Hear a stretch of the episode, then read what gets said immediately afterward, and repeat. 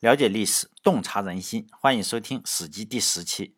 以前我讲历史都是讲了解历史，改变人心。结果呢，我宿舍里有一个哥们儿，就是高哥，建议我改一下，因为人心呢是没有办法去改变的。于是呢，从这一期开始，我就改一下这个标语哈，我改成了了解历史，洞察人心。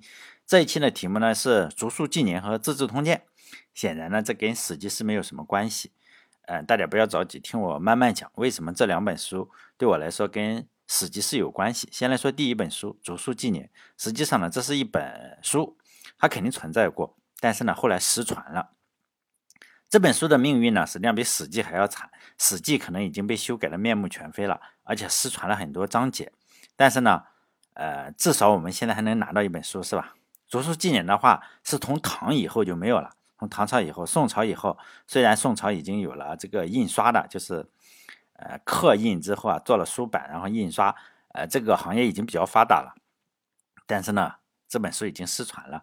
我觉得一个很重要的原因是，宋代以后啊，这个程朱的儒家已经达到了一个小巅峰嘛，和其他的呃，但是这个这个儒家是跟其他的各家没有太大区别的。儒家也并不是说他非常温柔的一个学派，因此呢，这本书实际上是被封杀了。为什么封杀这本书呢？儒家为什么要封杀这本书？因为呢？呃，这本书是从根本上就动摇了儒家的根基。有人可能会说：“哎，你这不说的扯吗？”因为我这样一搜一下，比如说我在新华书店，还是在京东上，还是在那个淘宝上，我就看到有人卖《竹书纪年》嘛，三十多块钱一本，那是怎么回事呢？因为宋代以前的人啊，是真的有人读过这本书，他们读了这本书啊，就会写读书笔记啊，像我们这种。呃，写博客一样是吧？有人读过这本书，然后就写读书笔记。于是呢，在清朝的时候，就有一些人说：“哎，我们把这些，呃，我们能保存下来的所有的读书笔记看一下，所有的只言片语呢，然后收集起来，至少就不是瞎编的。比如说，呃，著名的清华的四大导师王国维就参加了这个项目，就是把所有。”他们曾经看过这本书的，就是《竹书纪年》这本书的，他们读过原文的，然后又做了读书笔记或者评价了这个的，然后呢收集起来，因此呢就编了这本书，就成了今天的书啊。大家也可以买到，也可以在网上找电子版。但我不卖书啊，不要以为我给哪个网店去打广告。但是你去买的话也没什么关系，因为这确实不是原来的书了。这些只言片语的话，实际上已经非常非常震撼了，已经能够。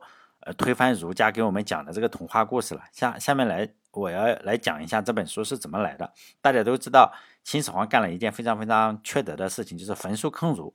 比如说有有一首诗嘛，叫“朱伯烟消地业虚，关河空锁祖龙居。坑灰未冷山东乱，刘向原来不读书。”这个坑儒呢，我们就先不说了，肯定就杀人嘛。焚书的话，确实焚了特别多，直接呢。嗯，司马迁也在《史记》里写了嘛，因为你焚的历史书实在是太多，就没有办法写历史了，所以在《史记》之中，他多次也提到了史料不足，没有办法详细写。但是呢，有些书是没有被焚烧掉的。呃，为什么没有被焚烧掉？因为这些书在地下，就是被埋埋在坟墓里。这些书呢，埋在坟墓里，就是秦始皇没有没有找到，然后司马迁也就没有读到。而且呢，呃，这本书。记录的一些东西啊，和《史记》中就是说大相径庭的东西，因为司马迁没有看到，他也没有办法知道这是不是真假。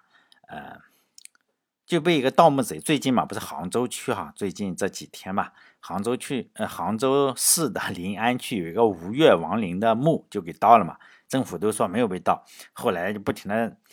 哎，都是这个样子嘛。你先说没有被盗，后来又承认确实被盗了。具体怎么样，咱们也不说了。政府说什么就是什么。这说明什么？盗墓实际上 一直以来是一个特别赚钱的事情。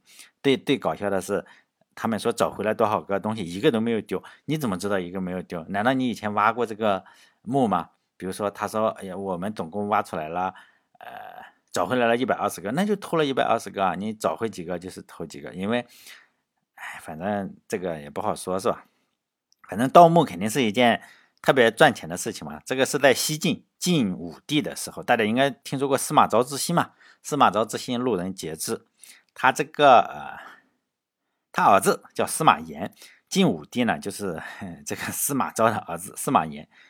那个时候盗墓的话，嗯，也肯定是赚钱嘛哈。西晋他定都是哪？洛阳，洛阳是个好地方。我听，如果我听众里有洛阳人的话，你就不要天天在家里玩游戏啊，或者听电台，你应该没事拿个洛阳铲，这里到处挖挖嘛，这里挖一挖，那里挖一挖，一不小心说不定啊，真的是。挖挖挖挖挖出个富翁出来，你比很多人就是站在一个宝地上，结果呢还全全国各地到处跑去研究人家各个地方的井盖子，井盖才值几个钱啊！在中国的土地上，实际上是再也没有比河南 更值得挖的地方了，所以真的是没有没有几个了，你可能西安还还还可以跟他比一下。所以呢，据说呢，呃，就是挖这个竹树纪年的地方就在。今天河南的纽约 （New York） 哈，可以翻译成新乡，新嘛，New York 新乡这个地方，古代的时候叫吉郡，呃，出了一个盗墓的前辈吧，他的名字叫否标，就不准啊。这这个，呃，为什么叫否标啊？是因为有人说他叫否标哈，就不准写，就是不准。这哥们呢，就是靠一把洛阳铲，就把这个河南哈洛阳周围的这些。呃，墓啊都挖了个遍是吧？同时走上了财务自由之路。手艺人嘛，你不能把手艺丢了。就是他也练手啊，你经常不挖的话，你这个就手生了。然后大的肯定都挖了，就挖这种中等二期的嘛。结果后来呢，他就发现了这个墓，哎，就把它挖了。挖进去之后啊，就差点没气死。因为他挖的话，他肯定不想研究东西嘛，肯定是挖金银财宝这些东西。结果进去一看，没有金子，只有竹简，你就把这个府标给气死了嘛？挖半天，你让我读书，因为我就是因为不想读书，我才退学当盗墓贼的。结果我一我一挖，挖出来一个图书馆，非常生气的走了。当然，当地人一看的话，你看这个墓又被挖了，肯定是府标干的。然后他们就进去，反正你已经挖了嘛，进去一看，结果全是什么竹简。这个事情啊，就是报上去嘛，竹简大家都不喜欢看。再说那个时候的竹简已经隔了，离这个时候已经好几百年了。好几百年那个字，就是秦始皇统一文字之前，那个他也不认识是吧？就是说那个就跟司马炎说了嘛，现在都挖出来了是吧？司马炎说你这个司马炎跟秦始皇不一样，他不烧，他算是读书的那种皇帝。有有很多皇帝是文盲，然后像是也不一定是文盲，他焚书坑儒，他就是要烧书，他不烧书。司马炎不烧书，呃，司马炎就说你既然挖出来，那就整理一下嘛，然后就从墓里运出来了数十车竹简。那个时候没有纸嘛，就竹简。毕竟在洛阳挖的话，你这个他就在洛阳边上，他首都就在洛阳边上，你用不了多久就运到了宫里。然后皇帝啊就找了一群明白人嘛，反正字也不一样了，你们研究一下这个是什么东西。就研究以后发现，就发现这个是战国时期魏国国王就魏襄王，哎，说这是魏襄王的一个事情，这个就非常重要，因为我们在读史记的时候，司马迁实际上是搞错了一件事情，他认为魏襄王的下一任是魏哀王。实际上呢，通过这个《史记》中是有错误的，大家要知道哈，就是，嗯，我们也不能怪司马迁，我们现在说话是不是也有错误啊？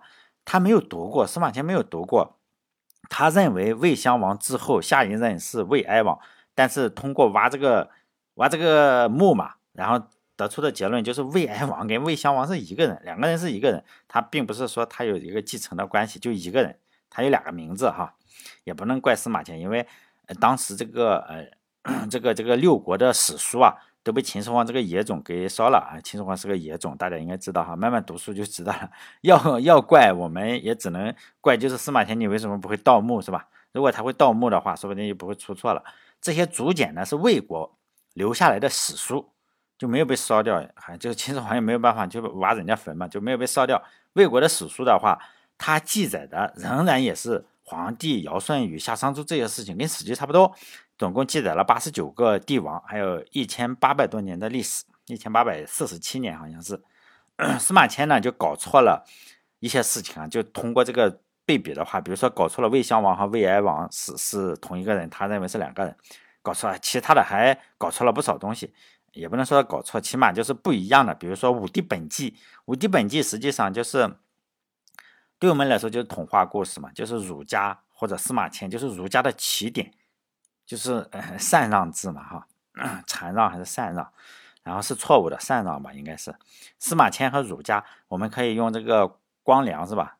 光良的一首歌嘛，一首歌来形容一下。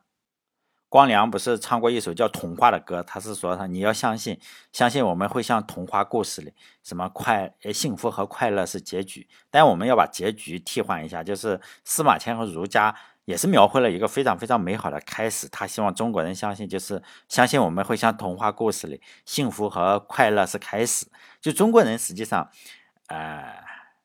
你你你，如果说司马迁，你如果把司马迁拉过来问他你是中国人吗？他可能搞不清楚是不是中国人。我就是以这个来指代了，因为我说中国人的话，你你问他是不是中国人，他不一定说他是中国人，因为这是很后来的事情。我们就假设他是吧，哈，就是呃这片土地上的人嘛，哈，中国人。我我说的中国人，并不是指代这个，因为没有办法说。你说我说说什么？说汉朝人吗？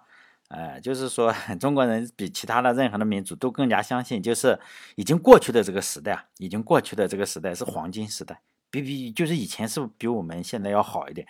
古代的圣人呢，也就这是一个循环递归啊。如果大家 写程序的话，就知道递归是吧？就是递归上去，古代的圣人也带着无比崇敬的这个这个敬意讨论。更古的古人，然后古人又说古人好，最后呢，好的头是哪里？三皇五帝。就一句话来说，就是人心不古。如果说人心不古，就说明什么？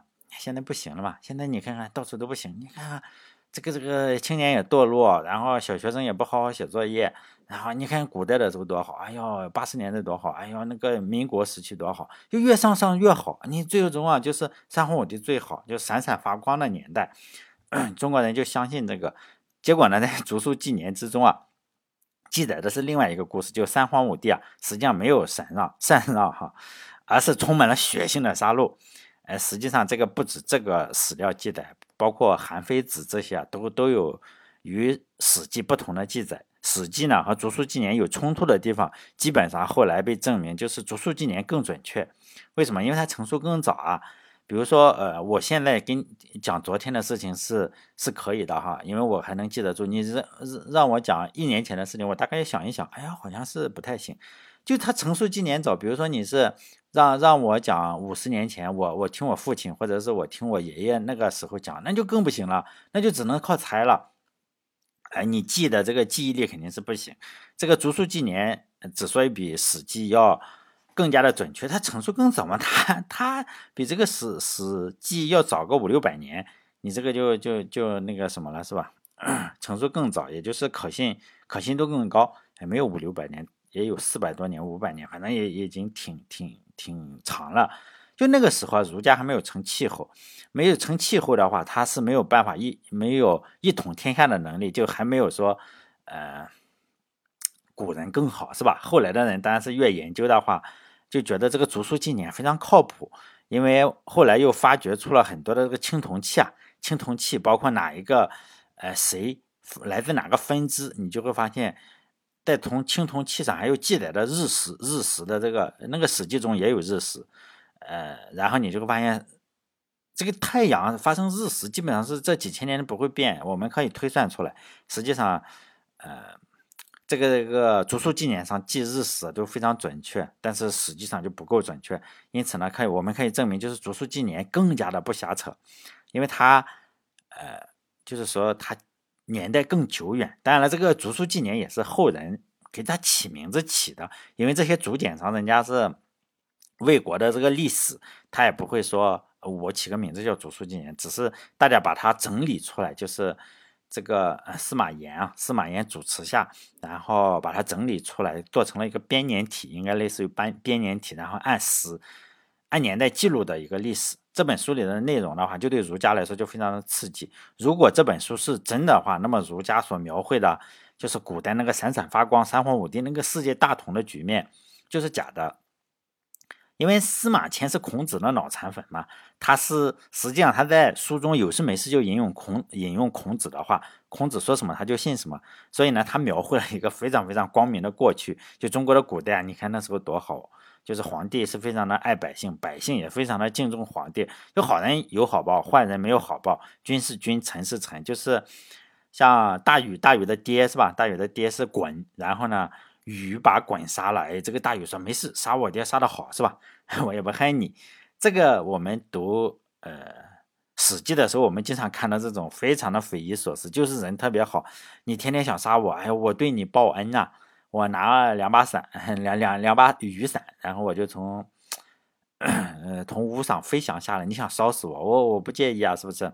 你抢我老婆，哎呀，我不介意，我那个大就是说度量度量非常的好。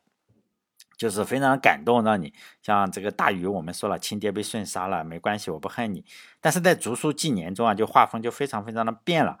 比如说有这个西尧得衰，就是尧衰了，然后呢舜就把他囚禁起来，包括夏启是杀了伯益，还有太甲是杀了这个乙隐，然后呢文丁是杀了季历，什么共伯和干啊，什么什么那些东西都完全是。不一样的就非常非常血腥，还有很多时间上的出入，基本上我们只能猜啊。你说哪个正正确，我也不知道，我又没见过，是吧？但是从时间上来说，比如说这个竹书纪年，时间上基本上都对的，因为它的日食也好，还是后来发发掘出的青铜器，证明哪一个分支是哪里的，这个竹书纪年上都是对的，因为它是更早，它比史记更早，就不会有太大的变化。就是竹书纪年是非常靠谱一点的。但以后我在《史记》讲解之中，我会把这两种说法都放在这里嘛。一种是史记上的，一种是竹书纪年上的。至于你相信哪一种，就是基本上随意嘛。就是你你两种截然不同的观点，你知道了也没什么关系嘛。你总不能说，哎，你你说的是扯的。就是我自己不会瞎扯。你说竹书纪年扯，那你去呃说竹书纪年，我只是说，哎，史记上是这样写的，然后竹书纪年上是这样写的。你想信相信哪一种，其实对我没有关系，是吧？不要呃，就是说呃。我只是 因为这两种这两个书都是你从京东上都可以买，你想看的话，你也你也会看到这两种呃完全不同的这个观点。还有一种书呢，还有一本书就《资治通鉴》，还有一本书叫《资治通鉴》。这本书是司马光写的，姓司马的是非常了不起，是吧？比如说我们可以看到，呃，司马呃司马迁写的这个《史记》，司马光写的这个呃《资治通鉴》。还竹书纪年呢，又是司马炎是吧？司马炎主持下搞的，你看都是司马，呃，都是司马家的。但司马家就说明当年是非常厉害。但今天的话，姓马的是了不起嘛？说有马云呀，我们都买买东西用马云，玩游戏是吧？用马化腾。然后马克思，哎呀，建立了中国的主主流思想。马克思还有马斯克，哎呀，马斯克你看电动车，然后又上天入地，姓马的非常厉害，把我们安排的明明白白的，国家。是吧？都马克思都是放在第一的，《资治通鉴》呢是什么一本书呢？它呃与大家想象的不同，它是一本禁书，《资治通鉴》也是禁书，《资治通鉴》呢实在太多了，它大概有两百九十四卷，超过三百万字。虽然现在放在今天的话，如果大家喜欢读网络小说那种爽文，我把它称之为爽文，就是哎呀，我一个傻乎乎的农村孩子，然后最终，哎呀，这个这个天天。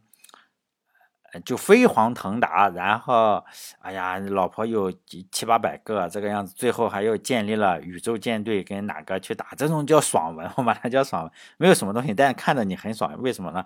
因为你可以一刀把太阳给劈开，都是可以的。就是说这种爽文呢，非常的长，就是《资治通鉴》有三百多万字，这种爽文超过三千万字的好几部，有人有的突破了四千万字，我实在是非常非常佩服这些作者，每天写一万字至少。虽然我没有看过，我我很以前我在起点上，呃，曾经啊，我看还交钱看，后来我发现，哎，这个东西除了浪费时间也没什么用，就是让你爽，实际上都是意淫哈。但所有的小说都是意淫，但是他 意淫的实在是太过分了。《资治通鉴》的话，呃，太多嘛，但是呢，它有一部分是与这个《史记》是重合的，重合的这一部分实际上是没有多少字。因此呢，我会我我也会参考这本书《资治通鉴》，我可以讲一下为什么称为禁书啊？这本书之所以能成为禁书，呃，说实在的，当然了，你一说禁书的话，大家了解一点历史的话，就知道 中国的禁书实在太多了，连《西游记》也是禁书啊，大家知道吗？《西游记》是禁书，想一想的话，就中华文明还真的是了不起，哎，就是说你这不能说，那不能说，这不能写，那不能写，基本上都处于这种状态之下，然后反复搞了几千年哈。了解这本书的历史的话，你就应该对我们了解整个中国的文化还有什么呢，都有多一份了解嘛。即使你不读他的书，你就光看看他为什么成为禁书，为什么又解禁，为什么又成为禁书，你就知道中国哎，古代的时候真的是特别的，就是坑人啊！中国特别特别喜欢坑人。就司马光啊，我可以讲一下，这司马光写了主持写了这本书，应该是他主编哈。呃，应该是他主编。你说他自己写了多少，这个也没有办法考证。但是他是主编，呃，但是他这个主编跟现在的主编，我们要要有点区别。现在的主编可能就是他挂个名，啊，下面都是一群编辑写。但是这个主编他他是他应该都看过，我估计都看过。其他人，呃。因为他据说有人研究过，说哎，就像是一个人写出来的，起码很厉害哈。他写的书，他去世了，他去世了，这个书还没有出版。就是说那时候不像我们用 Word 一打印就可以了，那时候他写的书还没有开始印，那是北宋时候，中国那时候已经有了印刷术了。当时印刷术的中心在杭州，要对这三百多万字进行什么雕版？我们就是那时候其实中国活字印刷是不多的。为什么你活字印刷太麻烦了？你发现吗？这个字你要把它捆在一起，那时候还是用什么雕版？就是我要刻出来啊，反着刻出这个一三百多万字来，也像光这个版就要印好拉好几车，然后再印刷。它不像今天 Office 想印就印哈，诶，那个你实际上要刻三百多万字，还是要刻好几年。书版也就刻成以后啊，就运回当时的这个首都。从杭州再运到这个河南开封，哎，大家知道吗？有开封啊，河南开封。就如果大家知道有汉，嗯，前面我说的那个洛阳铲是吧？哈，洛阳铲、开封铲也不错。开封的兄弟们也可以挖。当年这个书版刻成以后，因为司马光已经去世十一年了，这个大家应该知道这个党争嘛，就是 那时候不是两党制啊，就党争，就王安石。王安石跟司马光，王安石变法就是党争，新党和旧党，他们又这个派那个派哈，这个我们就不解释了。这个王安石的女婿就有一个叫蔡编，他是什么新党啊？王安石是新党，我们知道有个旧党，有个叫新党，咱们这样不能不，呃，他实际上有另外一个名字叫什么元佑党人，又什么那个咱们就按新和旧，就是王安石是新党，然后司马光是旧党。呃，我我假设大家都知道，起码知道党争嘛，两个人的冲突实际上是非常非常严重，势同水火嘛。这个呃，王安石的女婿蔡卞，蔡卞就是下上下的下，上面加一个变，哎，这样一个变，加一个点，就蔡卞。然后呢，呃，他是女婿，就是蔡卞是王安石的女婿。女婿，你想想，你天天睡人家的女儿，你肯定要心向着他岳父嘛。他就开始找这个司马光那一派旧党的麻烦嘛，你肯定要要知道找他的麻烦。如果大家都是中国人是吧？我们都要知道，我找你麻烦的话，我肯定天天就是想着背后来一刀。我肯定要，我只要找你麻烦，肯定你不能说是表面上我们还是要很好的，是不是？表面上要不能说势同水火，我们都在一起上朝，早就一定要是一击致命的。大家知道吧？要一击致命。普通时间我们还可以喝酒谈诗，但是呢，我一定要背后来一刀，这一刀就一定是毙命的。你不能说你让人家提防了，你就打草惊蛇了也不行。因此呢，就是说呢，大家也如果要 要参加这种政治斗争的话，你你还是要学习这个。你学这个美国这个没用，你学美国历史，美国历史哪能像中国这种玩这种西这种东西是吧？就王安石跟司马光是两个完全不同的。派别在中国，呃，美国不也两个派别？但中国跟美国还是不一样。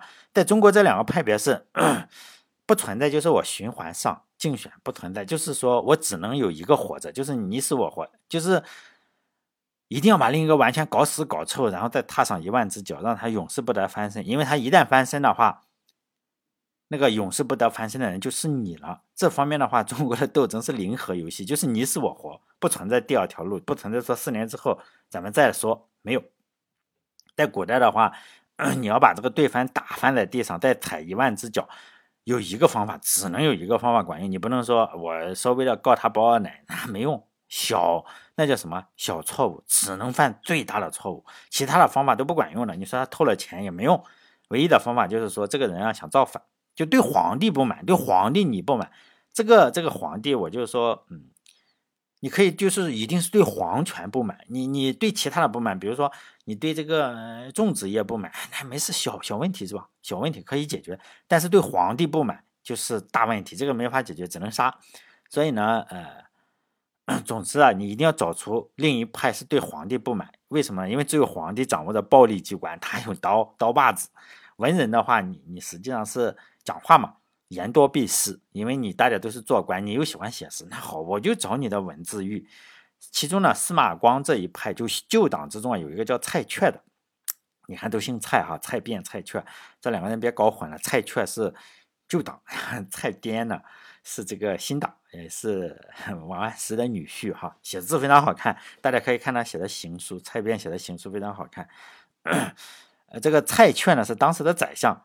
你在党争之中，我就找个地方，我就排挤你嘛，这就引你一下，引你一下，然后呢，他就排挤出整个宰相就非常厉害了，排挤出权力中心了。如果只是排挤的话，实际上你还是有可能官复原职，因为皇上你哪一天脑袋一热，因为只有皇上说一不二，至高无上，他随时可以让你官复原职。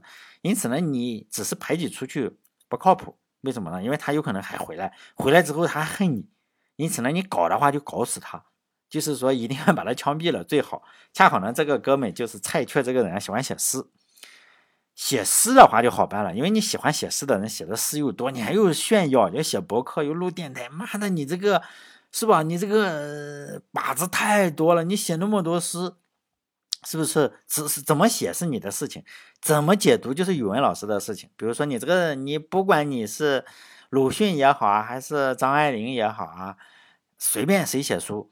最终谁用来抬举？就语文老师嘛。语文老师在课上一读，哎，我就是这个，你其他都是错的。因此，怎么解读实际上是语文老师的事情。这个蔡确呢，还去了一个叫车盖亭的地方游玩嘛，去游玩就写了十十首绝句。这下好了，你这个十首绝句 被人一解读，实际上就是都是反思。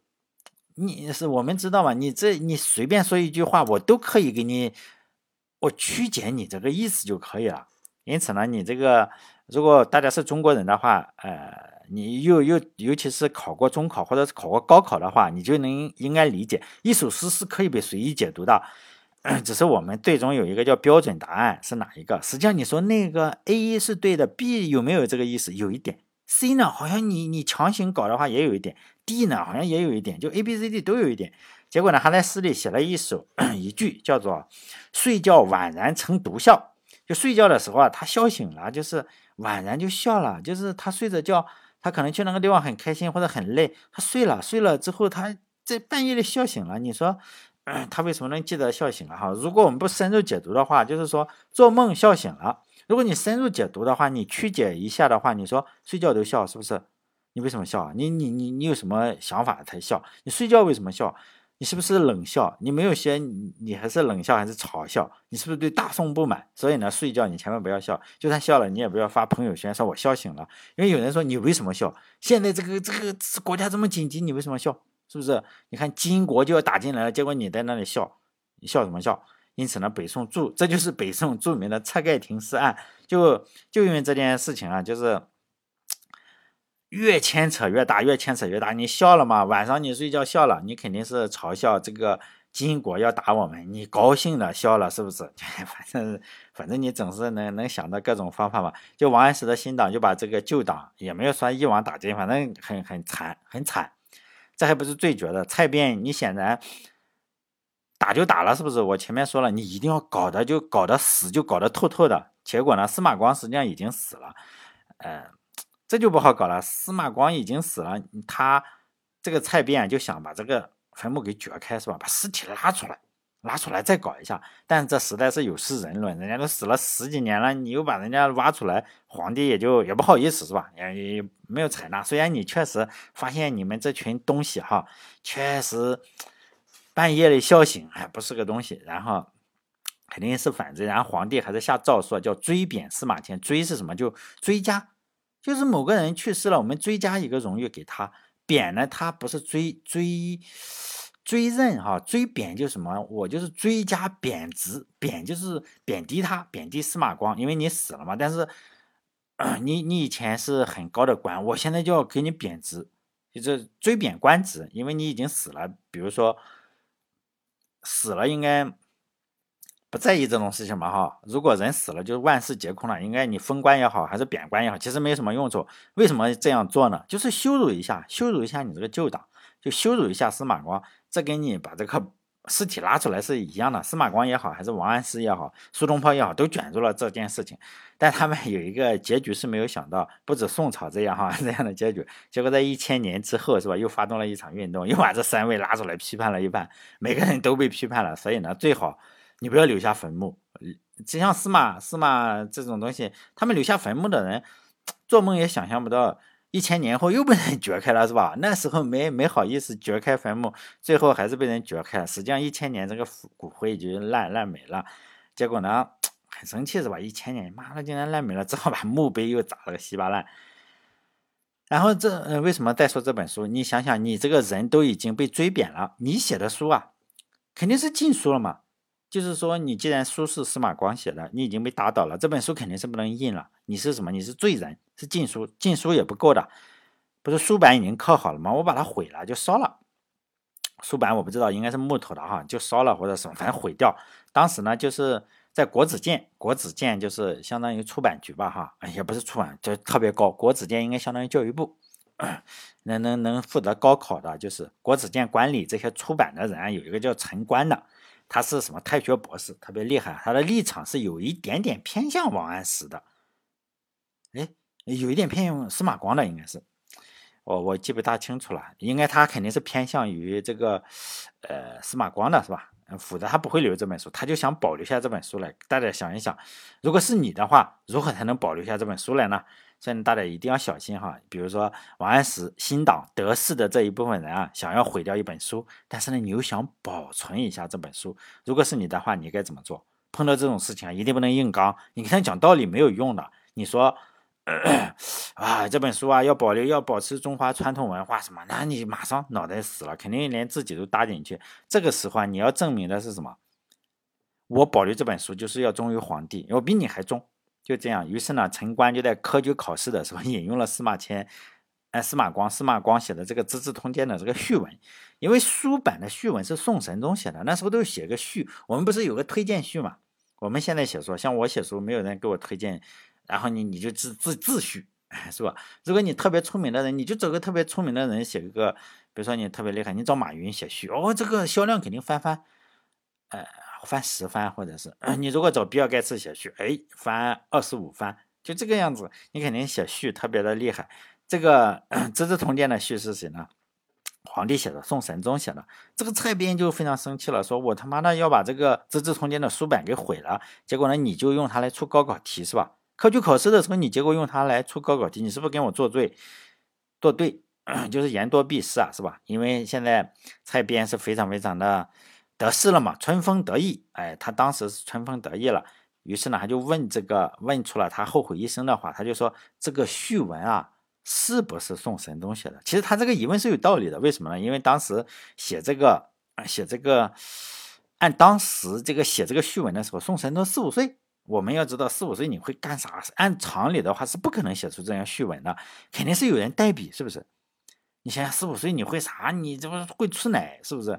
四五岁肯定是不会做什么事情的，但是呢，这种疑问在皇权社会中，你只能在心中默默的问，你不能问出问出嘴，你不能问出嘴。就像是有人说我这个国家的最高元首四岁就会打手枪，五岁开开车，六岁就能获诺贝尔数学奖，你唯一能表态的就是说哇真牛逼，一脸的敬重和羡慕，而不是说一脸的迷茫和不屑。因为忠诚这个东西啊，你是没有极限的，忠诚是没有极限的。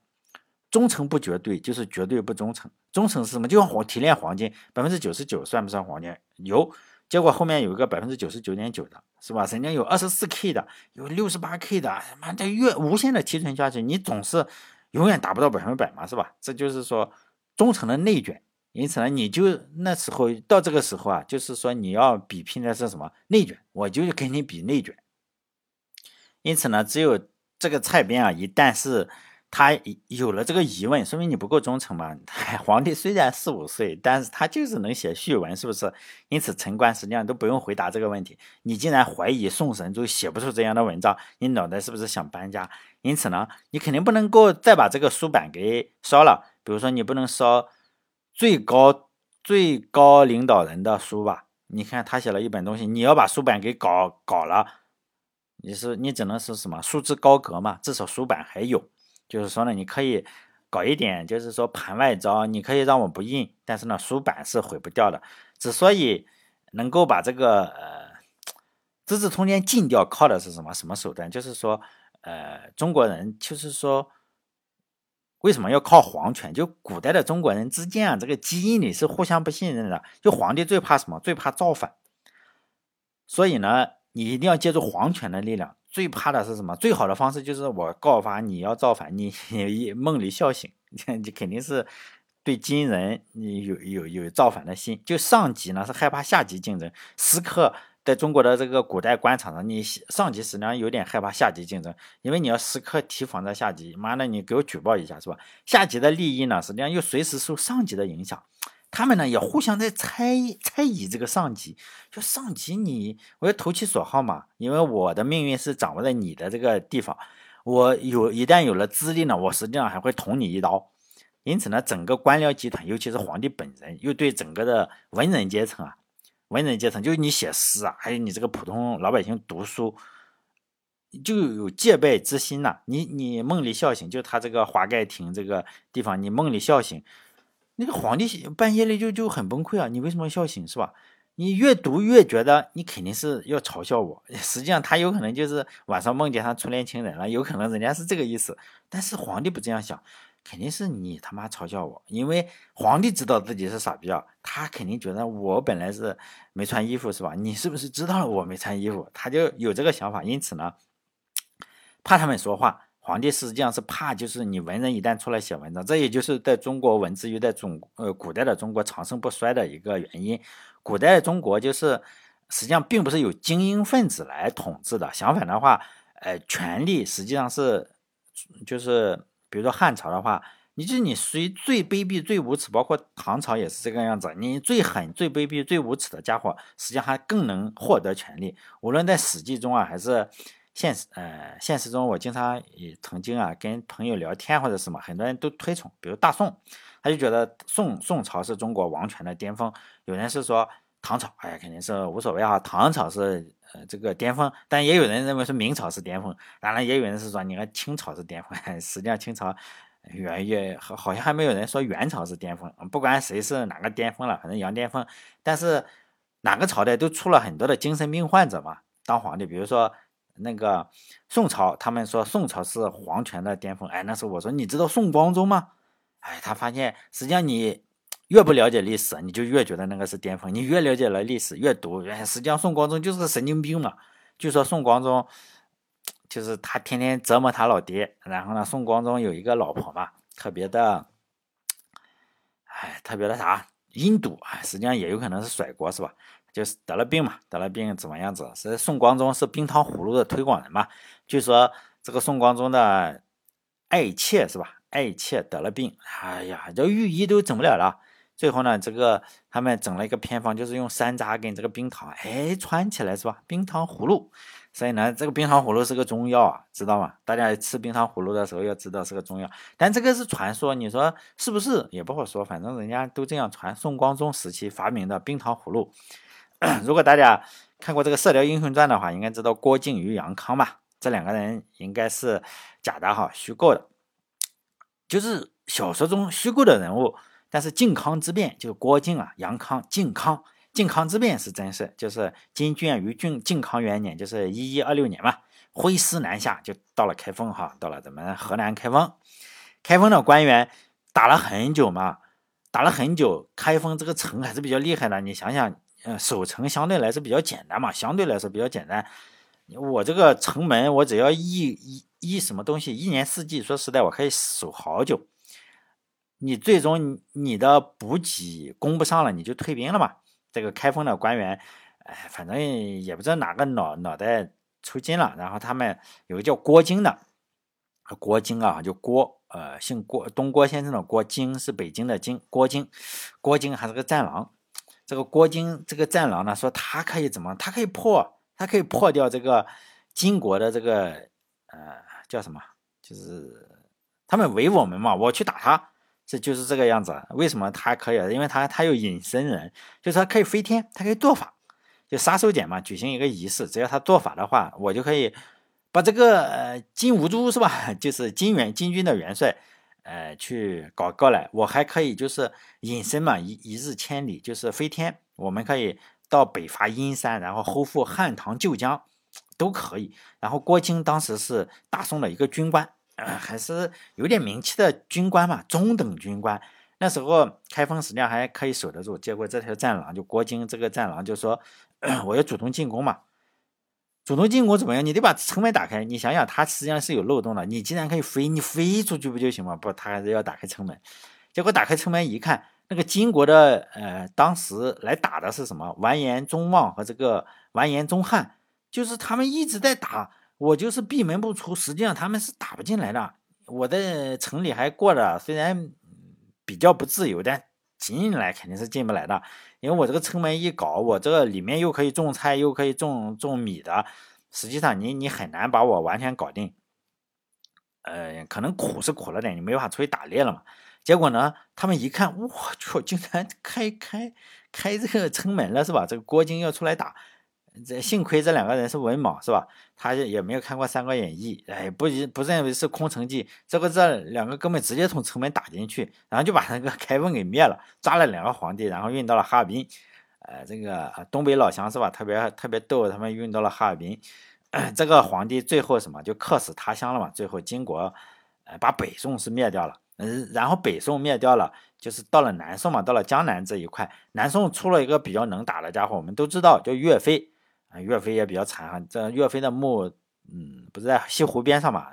实际上，在文革时期 把把岳飞的也也墓也给砸了，岳飞也比较郁闷。后来故事大家都知道了，就是说岳飞我们也知道，这个就不说岳飞了。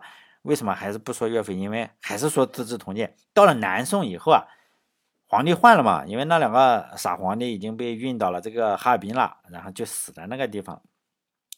王安石那一派的势力，实际上这时候就没有那么强了。然后司马光这一派又又可以了，你知道吗？就是捅了我一刀。我就说这个新党跟旧党，旧党又有一点点这个这个，因为你这个新党当当时掌权这么厉害，是吧？金国一来打，结果你们整出个战狼去，又打输了。显然你这个地位是受到你打赢了，肯定是地位越来越高嘛。你打输了，地位肯定是低了一点。司马光这一派就是旧党那一派啊。哎，又有一点点掌权了。他其中跟司马光一起写《资治通鉴》的有一个人叫范仲瑜，他的儿子叫范冲。范冲大家知道吗？他写过一本历史书，也有点出名啊。范冲，他决定就是说，我要重新刻这个《资治通鉴》。我们可以看到，你看看他爸爸是写过《资治通鉴》的。虽然他爸爸不是司马光，但他爸爸写过《资治通鉴》，我们就知道他的立场是什么，肯定是旧党那一派嘛。但王安石那一派新党肯定要阻止嘛。就是说嘛，两个两两个新党旧党又他妈打起来了，《资治通鉴》因此呢就成了一个冲突的中心。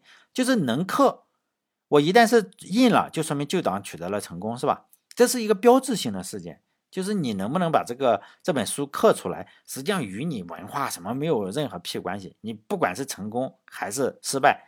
就证明了另一个党的，就是说选举失败了嘛？咱 中国没有选举，就说实际上是这个意思。两派也就新党旧党打得不可开交，书版也就刻好了，但是你就不能印嘛。就是两派打得比这个共和党和民主党还要激烈。这个时候金国又来了，是吧？你看一波平推，管你妈什么派别。然后其实金国并不是说。我们看过《射雕英雄传》，我们就觉得，哎呀，金国就没什么文化嘛，除了女人就是抢钱，啥也不要。实际上，金国没那么的，没那么弱，金国还还可以。你想想，并不是我们天天就是说，因为我们，哎呀，怎么说呀？反正就觉得人家是个野蛮人，实际上没那么野蛮。人家金国就把书版抢过去之后，人家知道这东西是好东西，就印刷这部书。就是《资治通鉴》实际上是印刷是谁谁，就是说把这个南宋又干干了一炮。然后呢，他们把书版抢回去，还抢了许多其他的书。他们运运回去之后啊，就大量的印刷，因此《资治通鉴》才流传起来。这说起来有点讽刺，就《资治通鉴》的大量出版，竟然与这个。杨康跟就是杨康有关系是吧？杨康不是投降了吗？是吧？资治通鉴的大量出版就是外族入侵。我在第一天讲史记的时候我也讲了嘛，就是也提到过是吧？最古老的版本的史记是哪个国家？是在日本，就是因为什么？日本当年比较佩服中国，就来学习中国的文化，他们就抄了去，就把这个史记抄了去。最早的也在日本叫南北朝时期啊，他抄了一本《史记》过去。然后我们今天读到的《史记》的很多版本啊，主要主要来源于三本书吧，就是其中一本是在台湾的，是嗯北宋北宋时期的。最早的这个南北朝呢是在日本的，呃，这个最早，但是呢版本比较残缺，但是很权威。还有一本也是，还有另外一本也是日本的，也是他们抄了去的，就是是在。呃，南宋应该是南宋啊，我没有记错的话，大家就可以去看，叫三家注这个，三家注史记是最出名的，为什么？它是最全，也算是最权威的之一吧。台湾是有一个嗯北宋的版本，如果不同版本的史记，除了你从坟墓里，比如说有敦煌版，哎，敦煌版那个就那个厉害了哈，敦煌版就是也比较权威啊，但是很后来出的，但敦煌版也没有说特别全，比较全的就是日本的这个三家注史记，他们抄过去。呃，为什么呢？哈，就就是说外外国可能他把日本人当宝贝，确实他又又又又不改不乱改，因此呢，这个日本保留的《三家注史记》，现在我们读的很多都是那个那个那个东西，就书在中国流传下去是比较难的。我们可以看这个《资治通鉴》，你流传下去很难。如果没有金国打过来的话，金国不不打过来，不把书版抢回去，他当然也抢了很多女人和财宝，这个是真的。这个书版人家抢回去，人家也印刷，印刷出去，因此才大量的流行，你很难禁掉了。就是中国这地方，就说秦始皇太多嘛，人人秦始皇，见见书就想烧。要不是中国大地上有那么多人肯写书，因为中国人又多，是吧？要是一个小国家的话，写书的人少，这点书还真的不经烧。